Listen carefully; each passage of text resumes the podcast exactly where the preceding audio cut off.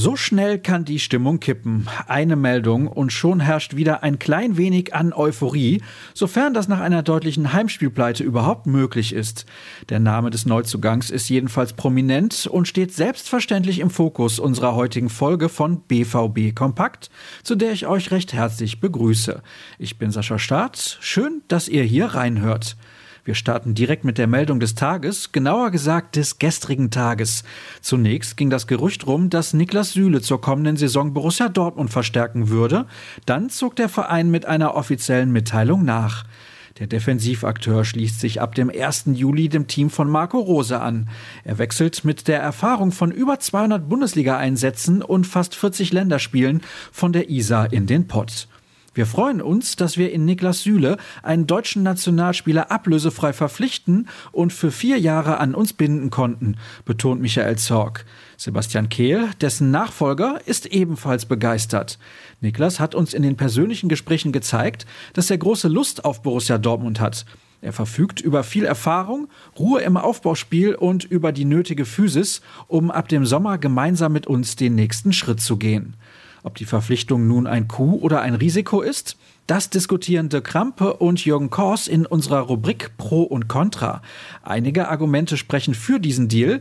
Allen voran bringt Süle eine Gewinnermentalität mit aus München nach Dortmund. Wie zuletzt schon das ein oder andere Mal investiert der Verein aber mal wieder in einen gestandenen Profi, was nicht immer wirklich gut ging. Welcher der Kollegen welche Meinung hat, das lest ihr auf unserer Internetseite. Wir wechseln das Thema und kommen leider nochmal zurück zur Niederlage vom Sonntag gegen Bayer Leverkusen. Denn die unterirdische Leistung kann man ganz sicher nicht unter den Teppich kehren. Haarsträubende Fehler, wie der von dann Axel Sagadou vor dem ersten Treffer der Gäste, sorgten für jede Menge Kopfschütteln. Da half es auch nicht, dass der Franzose von allen Borussen die meisten Ballkontakte hatte und den besten Zweikampfwert aufweisen konnte. Doch er trug nicht alleine die Verantwortung, weshalb Jürgen Kors von einem kollektiven Kollaps schreibt. Selten hätte man den BVB so hilflos gesehen wie gegen die Werkself. Aus seiner Sicht sind die Schwächen der Dortmunder gnadenlos aufgezeigt worden. Die Pfiffe der Fans, die Trainer Rose als verständlich und nachvollziehbar bezeichnete, werden nachhallen. Den kompletten Kommentar haben wir online für euch im Angebot. Das gilt genauso für unsere 09 Fakten. Ein Kernpunkt ist die löchrige Defensive. Denn in dieser Saison stehen bereits 36 Gegentore zu Buche. So viele waren es nach 21 Runden zuletzt vor 14 Jahren unter Thomas Doll. Ebenfalls kein guter Wert.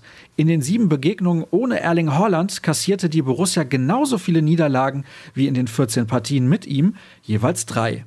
Weitere Zahlen dieser Art findet ihr auf ruhrnachrichten.de was die perfekte Überleitung auf unsere Online-Plattform ist. Dort bekommt ihr sämtliche Infos, auch zum Transfer von Niklas Süle, alle Stimmen dazu und die Hintergründe. Folgt uns sehr gerne bei Twitter und Instagram für die Links zu unseren Artikeln und den schönsten Bildern. Bei rnbvb seid ihr an der richtigen Adresse, bei Start zumindest nicht an der komplett falschen. Das war's für den Dienstag. Morgen hören wir uns an gleicher Stelle. Tschüss zusammen.